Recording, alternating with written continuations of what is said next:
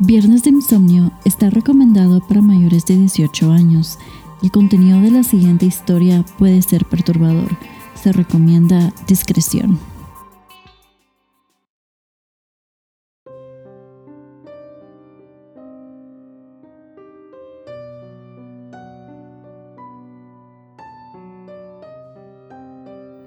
Buenas noches y bienvenidos a un nuevo episodio de Viernes de Insomnio. La historia de hoy trata de la casa embrujada más famosa de todo el Reino Unido, la jaula de San Osit. Esta casa demoníaca ha sido objeto de todo tipo de documentales, recordando la historia que tiene detrás y cómo está atormentado a lo largo de los años a sus propietarios. En 1582, 13 mujeres acusadas de brujería acabaron en esta casa.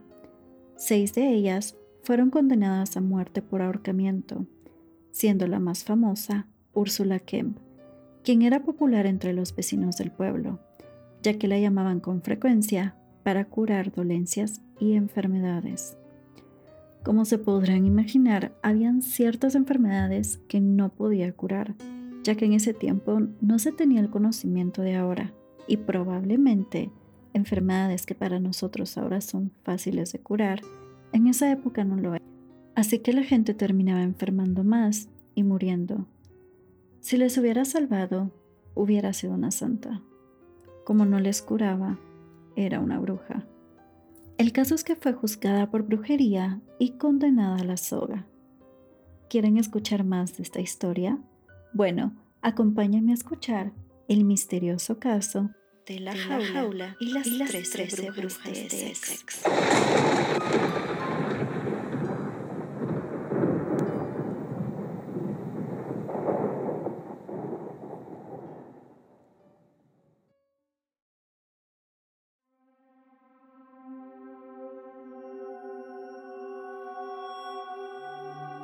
Ursula Kemp nació en 1525 y desde pequeña tenía mucho interés por las plantas medicinales. No se sabe mucho de sus orígenes y los registros que se tienen de ella es de que muchas personas viajaban grandes distancias para verla y pedirle medicina para dolores de cabeza, musculares y resfriados, los cuales ella podía curar sin ningún problema. Pero habían ciertos casos que ella obviamente no podía curar, y es aquí donde empieza su perdición. Grace Thurlow, amiga y vecina de Úrsula, le pide ayuda debido a que su hijo, David, cayó enfermo. Tenía tos, fiebre y sudores fríos. Debido a que no tenían mucho dinero, Úrsula los atendió de forma gratuita y le dio un tratamiento que debía de seguir durante una semana. Sin embargo, Dave se comenzó a sentir mucho mejor a los pocos días y Grace interrumpió el tratamiento pensando que ya no era necesario seguir con él. Por supuesto, la enfermedad regresó con mucha más fuerza. Grace estaba totalmente convencida de que la culpa la tenía Úrsula. Lo más seguro es de que esa mujer lo hizo mejorar para enfermarle nuevamente como castigo de que no le habían pagado. Días después, Úrsula y Grace tuvieron una pelea, ya que Úrsula sentía que la bebé de Grace Joan no estaba siendo cuidada como debía. Estaba mal alimentada y tenía algunos hematomas, por lo que Úrsula le empieza a dar consejos de madre a Grace. Pero como ustedes se imaginarán, a Grace no le hizo ninguna gracia y se sentía completamente indignada. Meses más tarde, la pequeña Joan se cae de su cuna, rompiéndose el cuello, lo cual provoca una muerte instantánea. Grace, cegada por el dolor y la ira de haber perdido a su pequeña, culpa a Úrsula, diciéndole a sus vecinos que esa mujer le había echado alguna maldición. Sin embargo, por todo el bien que ella le había hecho a la comunidad, los vecinos no le creían y le decían a Grace que simplemente estaba exagerando. Un día, Grace sufre una caída en el campo y queda coja, por lo que fue a una consulta con Úrsula sin embargo, ella ya estaba harta de Grace y de todas las cosas que decía sobre ella. Úrsula jamás le había cobrado una sola consulta a Grace, pero esta vez sería diferente. así que le dice que si quiere curarse, tendrá que pagarle 11 peniques. Grace acepta, por lo que Úrsula le examina la pierna y le da un ungüento. Pero al momento de pagar, Grace se niega, diciéndole que no tiene dinero y que de todas formas ella es una estafa y no tendría por qué pagarle. Úrsula molesta e indignada la echa de su consulta. Y según el testimonio de Grace, hasta la amenaza de muerte. Según Grace Thorlow indicó, a los pocos días después de este suceso, ella y su hijo David empezaron a enfermar, afirmando que era obra de Úrsula. Como ningún vecino quiso creerle, se fue directamente con las autoridades y la denunció de ser una bruja, que hacía a la gente enfermar para obligarles a pagar por sus medicinas. Y es ahí donde se abre el primer caso de brujería en el pueblo de San Osit.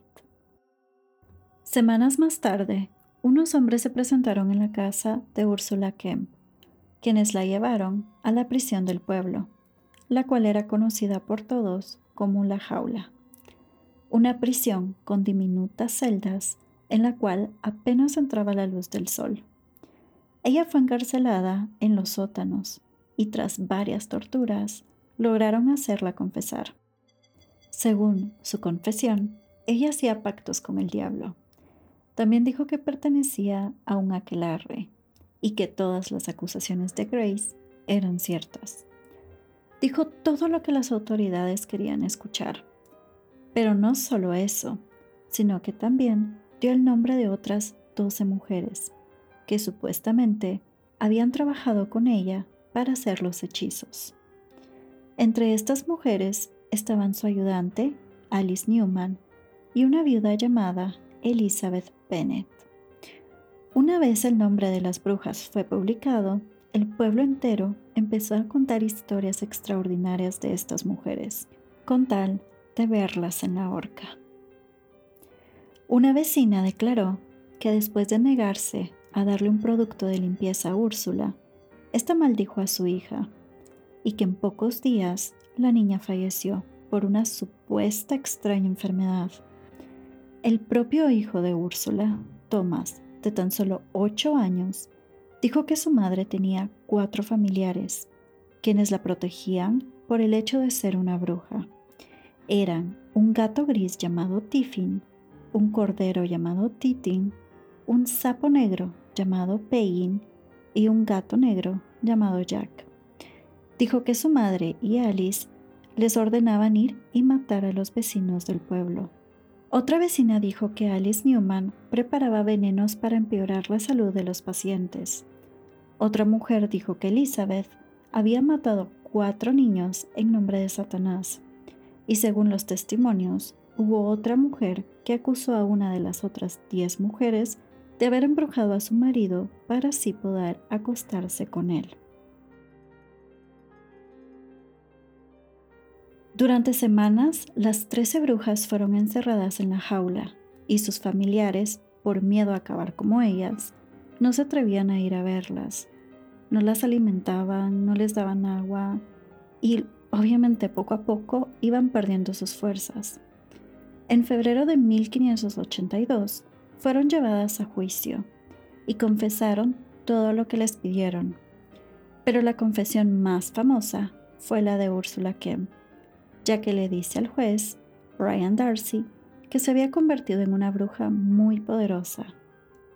Diez años atrás, ella sufría de una extraña cojera y que al día siguiente su pierna se había encogido, así que decidió visitar a una mujer que vivía en las afueras de San Osit ya que se rumoraba que tenía poderes. Así que decidió ir a verla y solo al entrar a la consulta, la mujer le dijo que era víctima de un hechizo, ya que alguien le tenía muchísima envidia y que si quería recuperarla tenía que hacer un ritual. Pero Úrsula estaba dispuesta a todo, ya que no aguantaba el dolor y no quería seguir así. Así que cubrió todo su cuerpo con estiércol de cerdo perejil, sábila y hierba de San Juan. A los pocos días después de esto, Úrsula se recuperó Fue entonces cuando compartió el ritual con otras mujeres del pueblo, y poco a poco su fama de curandera se había extendido hasta los pueblos vecinos. Fue entonces que el juez le preguntó acerca de los familiares que su hijo había mencionado antes, y Úrsula admitió que eran ciertos. Dos de ellos eran machos, los cuales mataban a las personas, y las hembras las enfermaban y destruían los cultivos. Además admitió todas las acusaciones de Grace, diciendo que ella los había hechizado y que había asesinado a su hija Joan. Luego de escuchar esto, el juez la condenó a morir en la horca.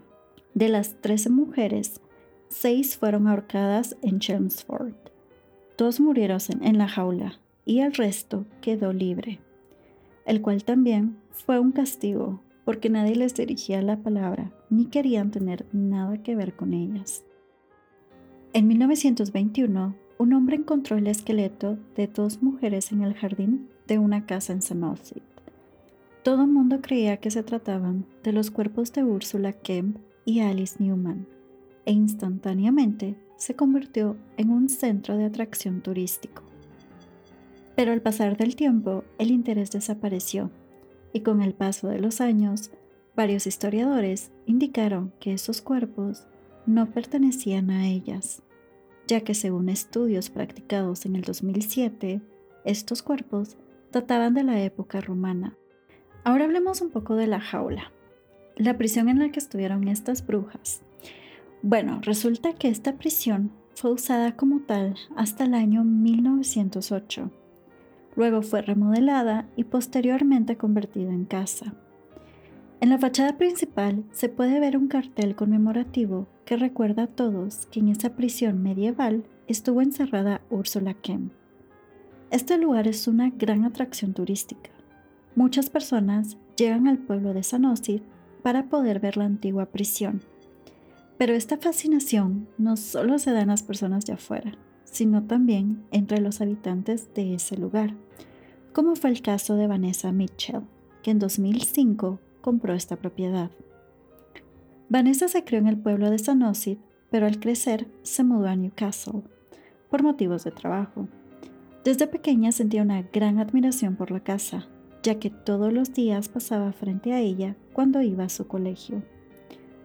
Un fin de semana en el que ella llegó al pueblo de visita, vio que la casa estaba en venta, así que no lo pensó dos veces y decidió comprarla.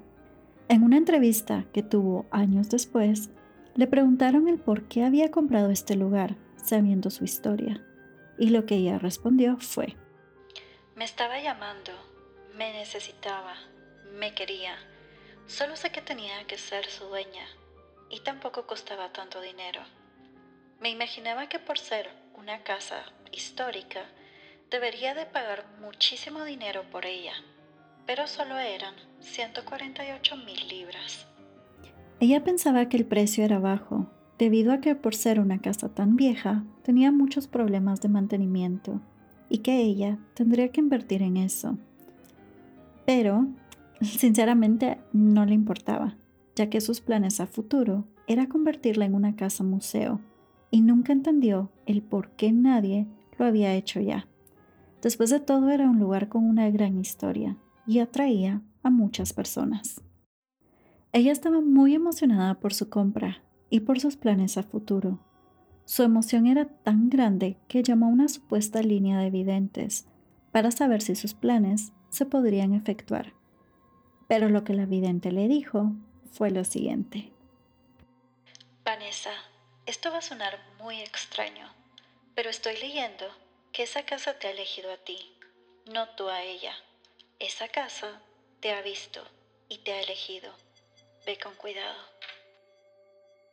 Creo que cualquiera se hubiese alarmado al escuchar estas palabras, pero no Vanessa. Ella estaba tan emocionada que pensó que esas palabras significaban algo bueno. Ella estaba pensando que era su destino y que todos sus planes triunfarían. Jamás imaginó que realmente sería una pesadilla lo que viviría en ese lugar. Ella tenía una casa en Newcastle, la cual estaba alquilando. Así que para poder vender esa casa y comprar la jaula, le dio a, a sus inquilinos tres meses para desocupar el lugar. La casa se vendió muy rápido y en cosa de pocas semanas, ella ya estaba viviendo en la jaula junto con su amiga Nicole. Ella no sabía mucho del lugar. Sabía de que había sido una presión de brujas y que el antiguo dueño se había ahorcado en ese lugar, pero no sabía muchos detalles que le hubiesen servido para no comprar la casa.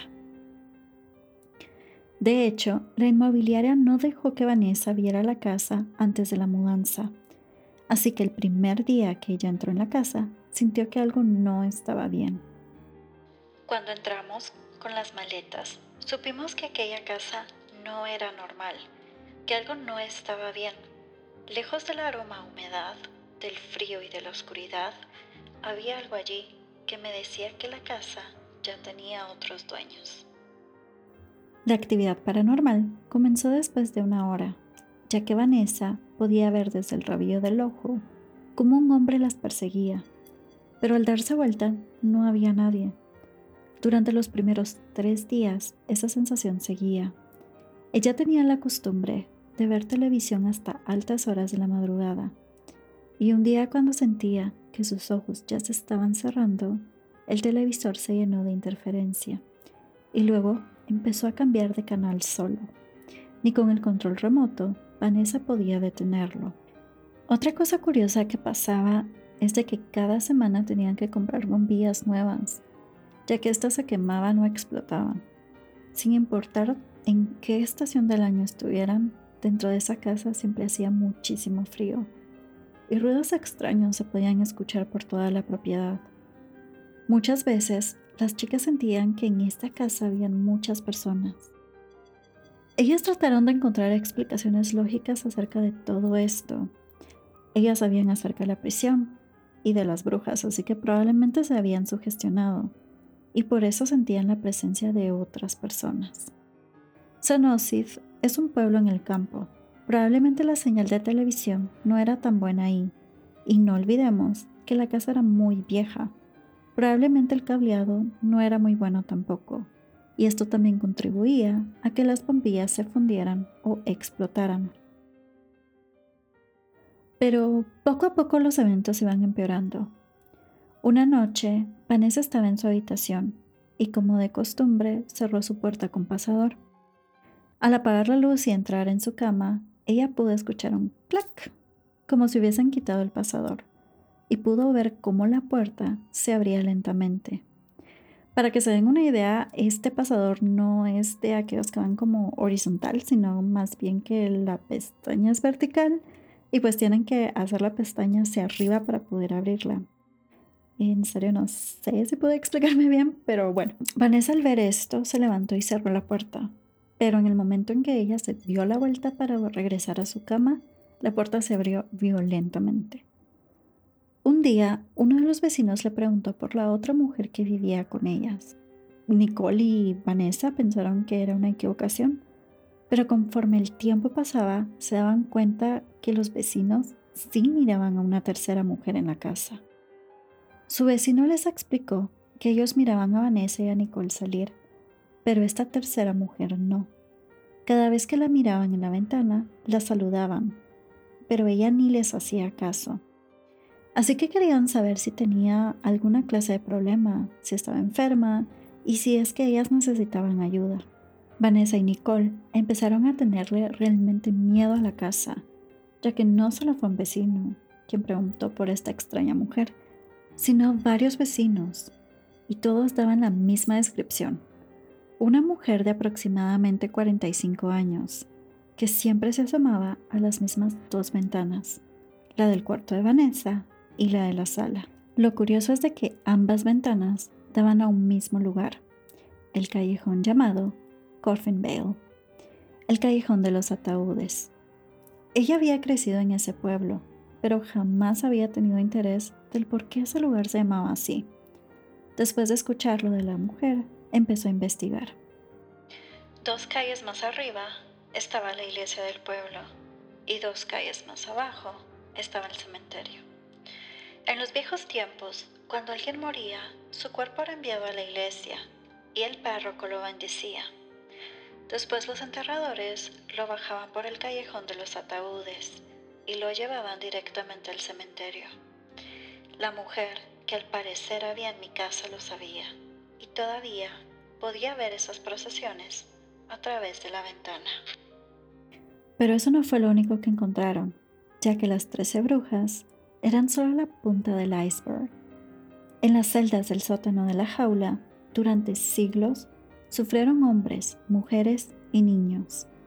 Y desde que cuando la peste llegó al pueblo, los habitantes no sabían qué hacer con tantas personas enfermas, así que los terminaron enviando a la jaula para no contagiar a la demás población.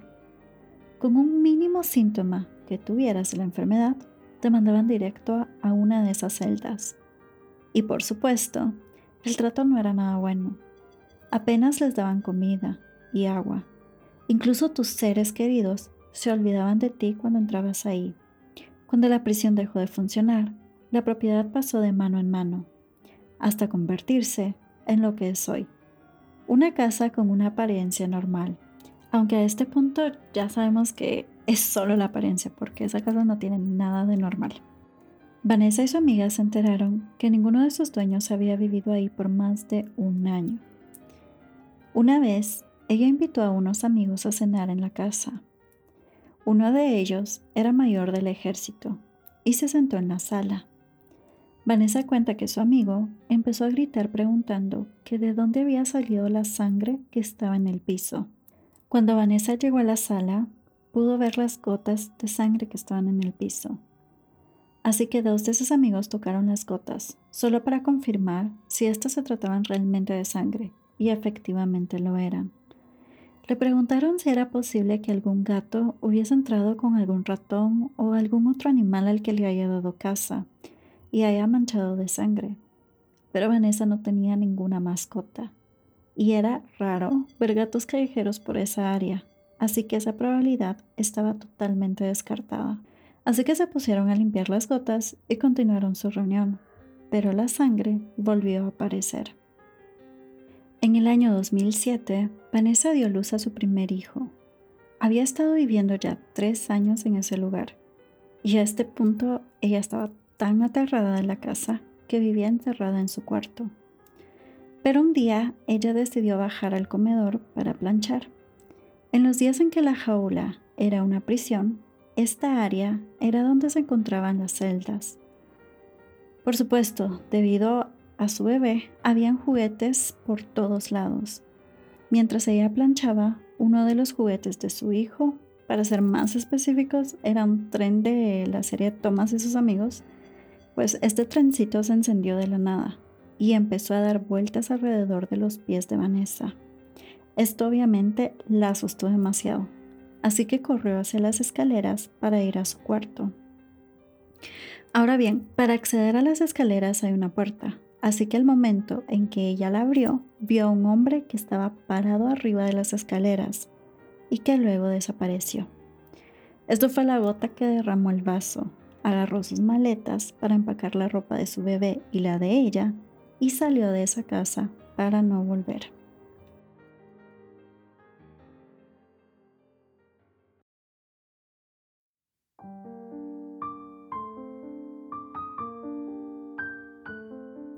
Hay varios artículos del 2019 en los que indican que la casa había sido puesta en venta nuevamente.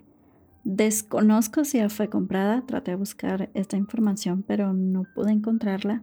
Lo que sí sé es de que han llegado muchos grupos de investigadores paranormales a la casa.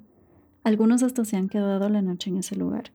Y ellos comentan que efectivamente hay mucha actividad en esa casa, ya que estos equipos que ellos poseen, que miden la cantidad de actividad actividad paranormal que hay pues, en este tipo de lugares se han vuelto locos. Ellos también han, experimentado el ver y escuchar cosas.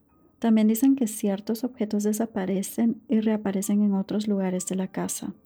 Total, un paraíso para las personas que les gusta ir e investigar este tipo de lugares. De hecho, la jaula está entre los 10 lugares más embrujados del mundo aunque según uno de los artículos que encontré del 2019, La inmobiliaria aseguraba que la casa ya fue exorcizada, por así decir, y mm, pues que ya no hay ningún espíritu, que la actividad paranormal ha parado y que ahora es una casa común y corriente, según ellos. Pero ustedes qué piensan? ¿Que es cierto o simplemente es una estrategia para que alguien la compre? Yo me inclino más por la segunda. Bueno, espero hayan disfrutado de esta historia. Les comento que abajo en la caja de descripción les dejo el correo para que puedan enviarme sugerencias de casos que quieran escuchar o si solo pues quieren mandar algún mensaje, em, pues bienvenido sea. Y para las personas que quieran apoyar al podcast está el link de Coffee más abajo para que puedan hacerlo. Asegúrense de darle follow a Viernes de Insomnio en la plataforma en que lo estén escuchando, ya sea Apple Podcasts, Spotify, Google Podcasts o directamente desde Anchor, para que así puedan recibir notificaciones de nuevos episodios. Así que gracias por acompañarme el día de hoy. Nos escuchamos el próximo viernes. Bye.